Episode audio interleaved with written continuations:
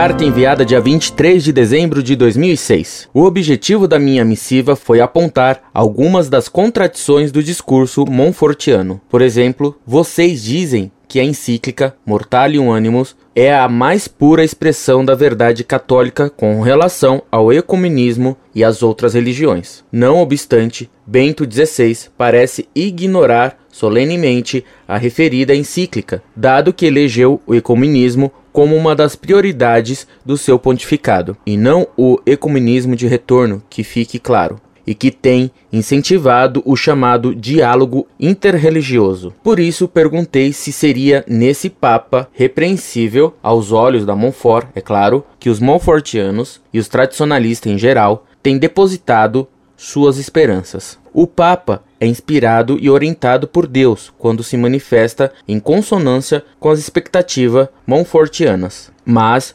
quando se manifesta e age de forma contrária a essas expectativas, então está sob a influência do demônio. Vocês confiam no Papa, mas não tanto. Confiam desconfiando. Mas, afinal, o Espírito Santo orienta ou não orienta os papas? Os católicos podem ou não podem confiar no Sumo Pontífice? Parece que o Papa está sempre prestes a dar um passo em falso. Que tipo de assistência infalível do Espírito Santo é essa? Que não nos permite confiar plenamente no sucessor de Pedro como condutor da igreja.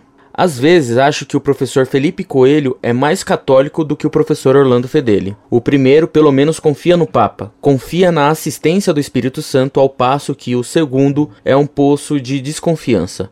Parece confiar mais na Montfort, ou em si mesmo, do que no Papa. Em seguida, comentando o trecho do discurso do Papa propriamente dito, tentei mostrar o quanto a perspectiva de Bento XVI está distante da Montfort em relação ao ecumenismo. Ora, é notório que a Montfort não admite nenhuma outra forma de ecumenismo que não o chamado ecumenismo de volta, usando as palavras do Papa, que é precisamente o ecumenismo que Bento XVI rejeita. Para Montfort, os protestantes e os ortodoxos devem abandonar os seus erros e aderir integralmente à doutrina católica, o que é justamente o contrário do que o Papa disse no discurso citado. Mas infelizmente o professor Fedeli não compreendeu minha ironia. O professor fez uma tremenda confusão. Nem sequer passou pela minha cabeça alertar católicos apostólicos romanos, anti-ecumênicos e contrários ao Concílio Vaticano II, como nós da Montfort somos, a que não se deixe enganar por Bento XVI. Eu não torço para que Bento XVI tenha doutrina má e que ele esteja agindo mal. Aliás, o que para Montfort seria doutrina má é, ao menos em certo sentido, o que eu mais tenho admirado no Papa Bento XVI: a sua ênfase no ecumenismo, sua abertura ao diálogo, inclusive interreligioso, a sua postura sensata e sóbria, etc. Como o Olavo de Carvalho diz, os brasileiros costumam confundir suas expectativas e seus anseios emocionais com a realidade mesma. Não se trata de torcer, mas de procurar entender a realidade como ela é, e não como gostaríamos que ela fosse de analisar Bento XVI e seu pontificado de forma objetiva e realista e não de forma idealista. Enfim, é uma pena que o professor Fedeli não tenha entendido a minha carta. Bom, pelo menos ela o instigou, já que ele a respondeu logo. Mas sei que não posso esperar muita coisa além disso. A mentalidade tacanha encerrada num sistema hermeticamente fechado é simplesmente a razão de ser da Montfort. Que estranho protestante você é, se você é protestante. Afinal, o que você é? Luterano, calvinista, anglicano? O papado é um assunto interno da igreja. Os protestantes nada têm que nos questionar sobre nossa fidelidade ao Papa, pois não aceitam o Papa. Por que um protestante manifestaria tanta preocupação com problemas tradicionalistas? Os protestantes não negam qualquer valor à tradição? Qual é sua intenção? Benévola? Vá cuidar você das contradições protestantes que essas sim são insolúveis.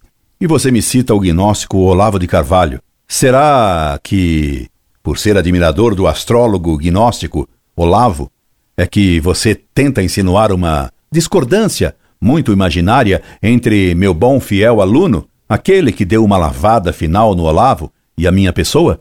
Se respondo e logo às suas objeções, é porque elas me ajudam a elucidar outros leitores católicos de verdade. Não respondo então primordialmente a você, porque sua boa vontade me tira qualquer esperança de convencê-lo. Isso seria perda de tempo. Uso sua carta venenosa como antídoto para premunir católicos sinceros. Vamos lá então ensinar a um protestante o que é a infalibilidade papal visando ajudar católicos, coisa que só é possível acontecer em tempos de contradição completa, tempos ecumênicos, como os que, desgraçadamente, estamos vivendo. Contraditório e ecumênico. Veja se sua boa vontade consegue entender isto. O Papa não é infalível quando espirra, ele não é infalível quando trata da política, ainda que eclesiástica. Não é infalível quando fala como chefe de Estado, nem quando faz discurso meramente diplomáticos. Ele nem é infalível quando ensina só para alguns católicos. O Papa ensina infalivelmente, um, quando declara que ensinará, usando o poder dado por Cristo a Pedro. 2. Para ensinar toda a Igreja. 3. Tratando de fé ou moral.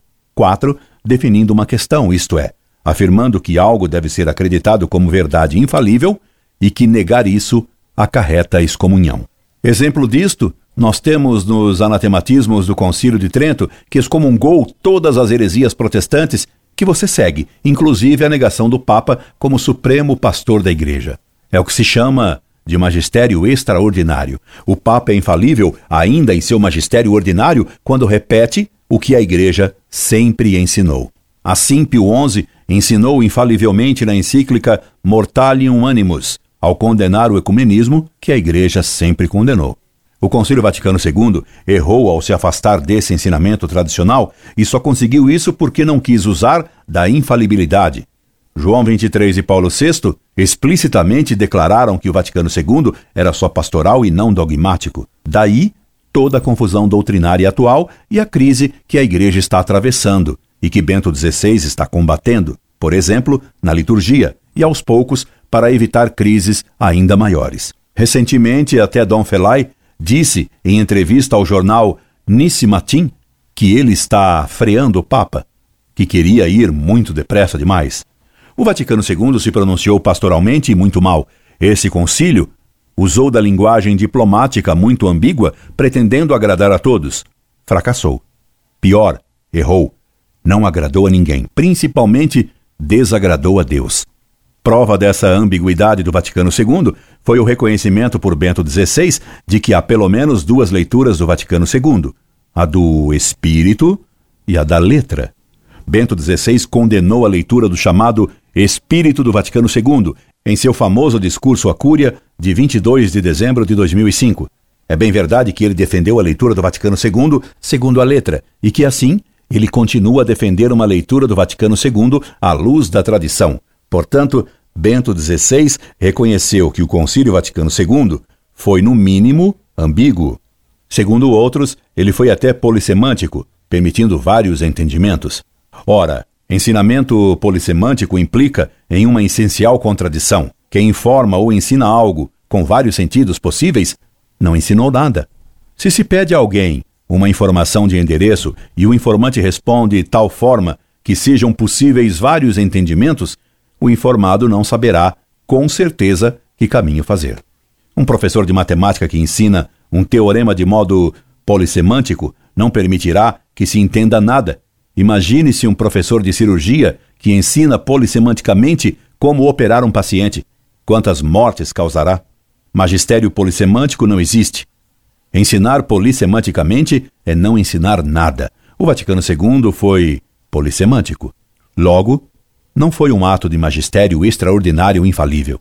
Afirmam os menos cegos que ele foi um ato do magistério ordinário e que deve ser aceito como tal. Não sou nem teólogo e nem canonista mas ouso perguntar como é possível um ato de magistério polissemântico se um ensinamento com vários sentidos possíveis nada ensina. Mais ainda, se o Vaticano II ensinou coisas contrárias ao que sempre ensinou a Igreja, esse ensinamento novo é errado. A Igreja não ensina novidades doutrinárias. Elas condena exatamente como novidades porque não estavam no depósito da fé. A conclusão mais errada e mais explícita, nascida do Vaticano II, foi a Missa Nova de Paulo VI, expressão mais clara do antropocentrismo do Vaticano II e irmã gêmea da ceia luterana. Tanto a nova Missa de Paulo VI é a mais lídima expressão do Vaticano II, que Paulo VI declarou que jamais permitiria o retorno da missa de São Pio V, porque permitir esse retorno seria condenar simbolicamente o Vaticano II. Essa missa dita de São Pio V, como se a vê em Econe, se torna o símbolo da condenação do concílio. Ora, jamais aceitaremos, em nenhuma circunstância, que se condene o concílio por meio de um símbolo. Se fosse acolhida essa exceção, o concílio inteiro arriscaria de vacilar, e, consequentemente, a autoridade apostólica do concílio.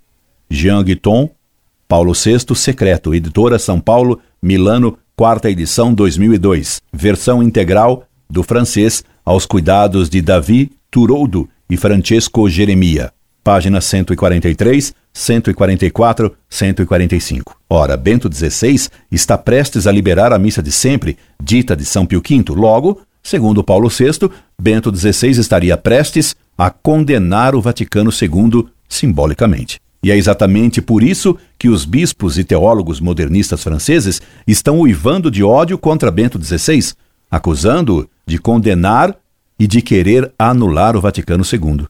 Essa é a esperança e o desejo da Montfort, e que afirmam todos os comentaristas, está prestes a se realizar. Nossa esperança está em Deus, que profetizou esse retorno da missa no terceiro segredo de Fátima e nas visões de Dom Bosco. Confiando em Deus, rezamos pelo Papa Bento XVI para que ele realize esse triunfo da missa de sempre. Confiando em Deus, rezamos pelo homem Joseph Ratzinger, que Deus elevou ao sólio de Pedro, mas que enquanto homem é sujeito a erros e contradições. É bem verdade que Bento XVI declarou que o ecumenismo é o fim do seu pontificado.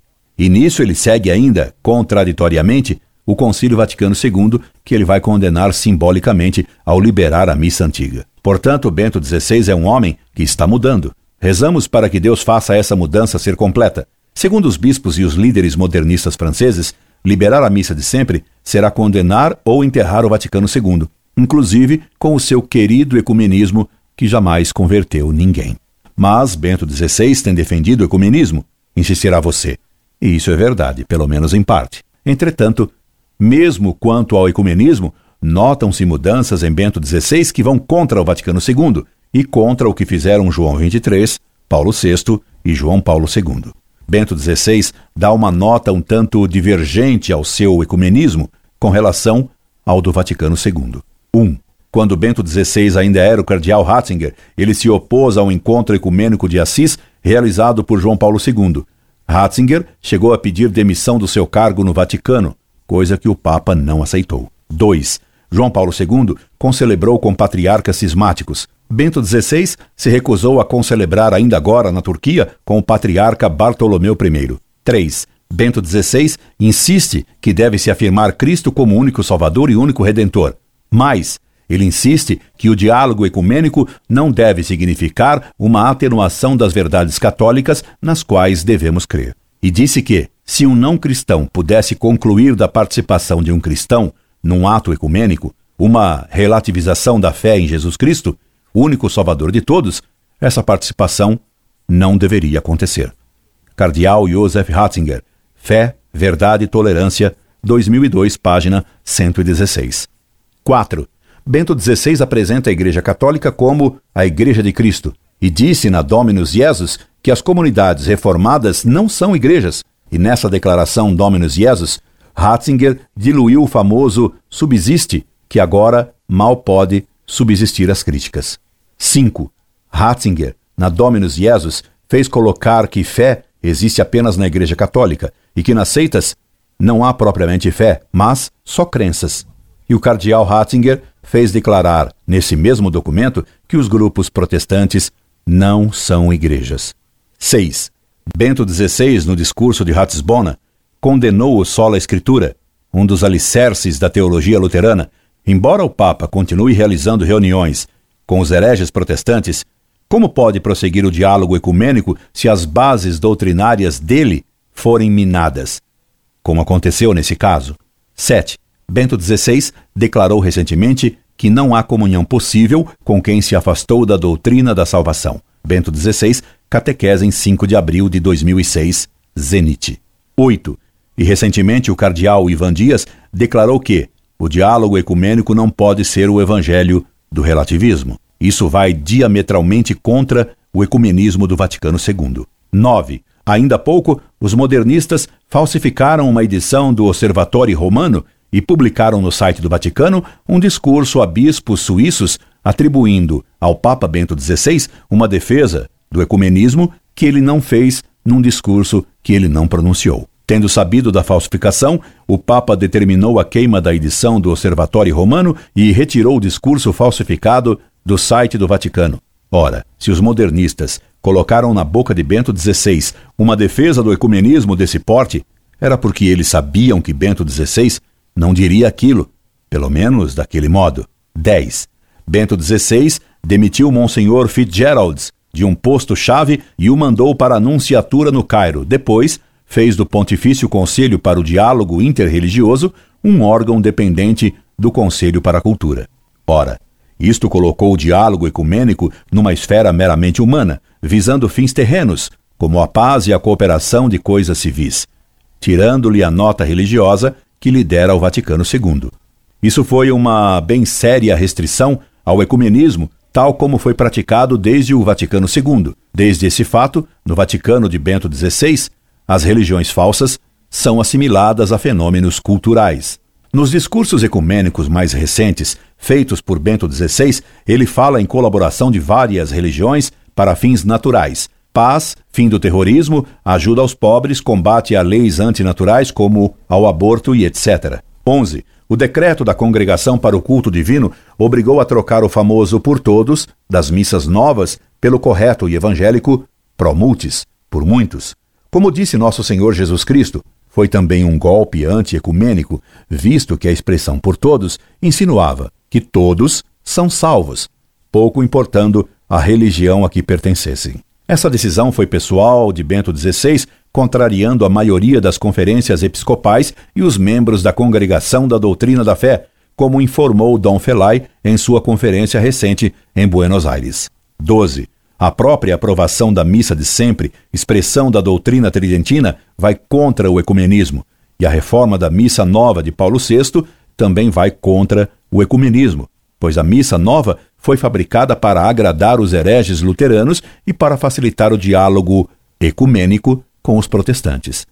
13. Em discurso recente, Bento XVI falou em direito à liberdade da fé e não liberdade de religião, o que é uma mudança sutil, mas de enorme importância, visto que para Ratzinger as religiões falsas não têm fé.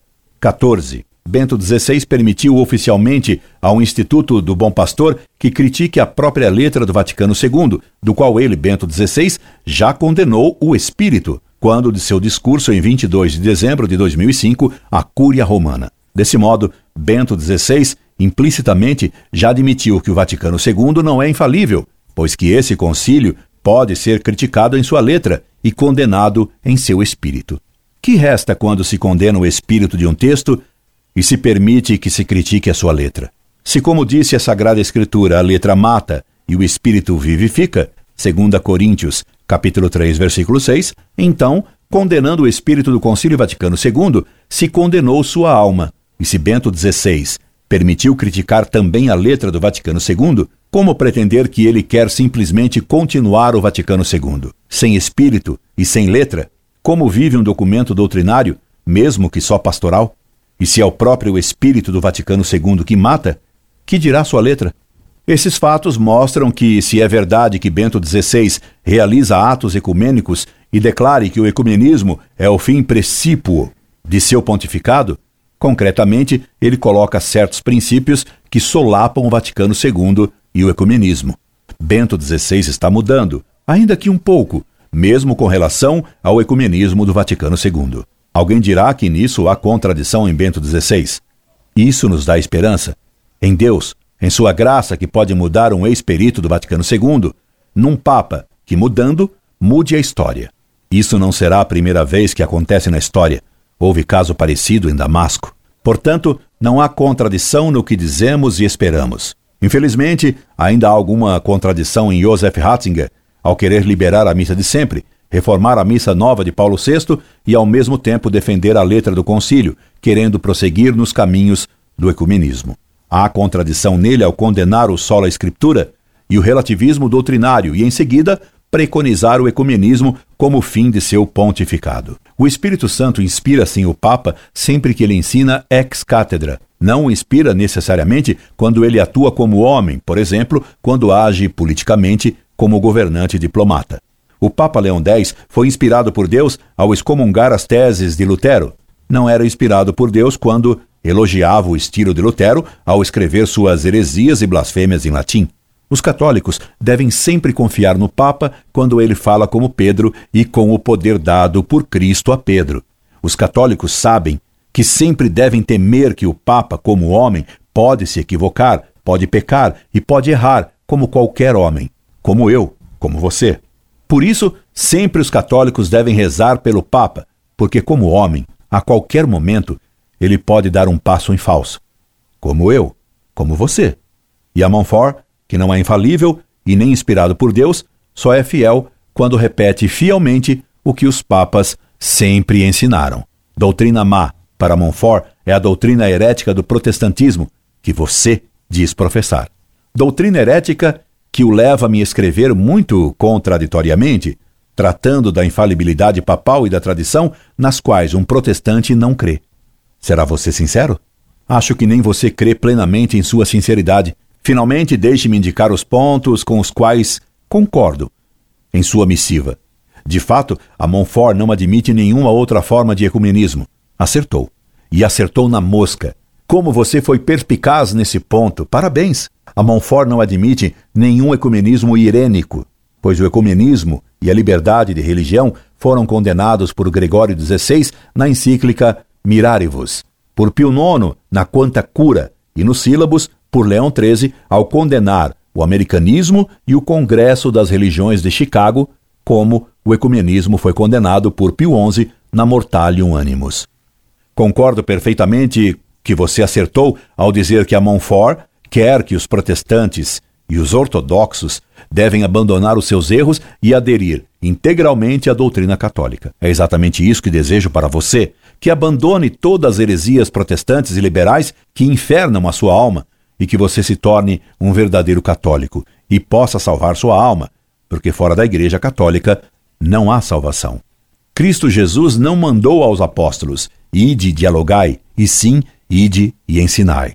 Cristo Deus não enviou discípulos que fossem diplomatas relativistas, mas apóstolos que condenassem os erros e ensinassem a verdade. Cristo Deus não instituiu uma igreja dialogante, mas militante, polêmica. Cristo Deus não mandou os apóstolos dialogarem com os lobos, e sim mandou que desmascarassem os lobos travestidos de cordeiros. E só tenho que lhe agradecer seus sofismas e incompreensões que me permitiram tornar mais clara ainda a posição da Montfort contra a Missa Nova, contra o Vaticano II, contra o ecumenismo. Sempre a favor do Papa, sabendo distinguir entre Pedro, Supremo Pastor, e o homem no exercício desse supremo pontificado, homem que sempre pode dar um passo em falso, sem jamais deixar de ser Pedro. Por isso a Igreja sempre rezou pelo Papa, cantando ainda hoje: Oremos pro Pontífice nostro Benedicto, Dominus conservet eum, et viviscet eum, et beatum faciat eum in terra, et non tradat eum in anima inimicorum eius. Por tudo isso, a Montfort clama, sem contradição: Viva o Papa! Viva Bento XVI, de quem a Igreja tanto espera, esperando a liberação da missa de sempre, início da vitória total sobre o modernismo. Depois da liberação da missa, a batalha prosseguirá contra o ecumenismo, a liberdade de religião, a colegialidade e contra os demais erros do Vaticano II. Até o triunfo da Igreja através do triunfo do Imaculado Coração de Maria como foi predito em Fátima. E com a missa, teremos o começo da vitória. E basta. Passe bem. Incorde Jesus Semper, Orlando Fedeli.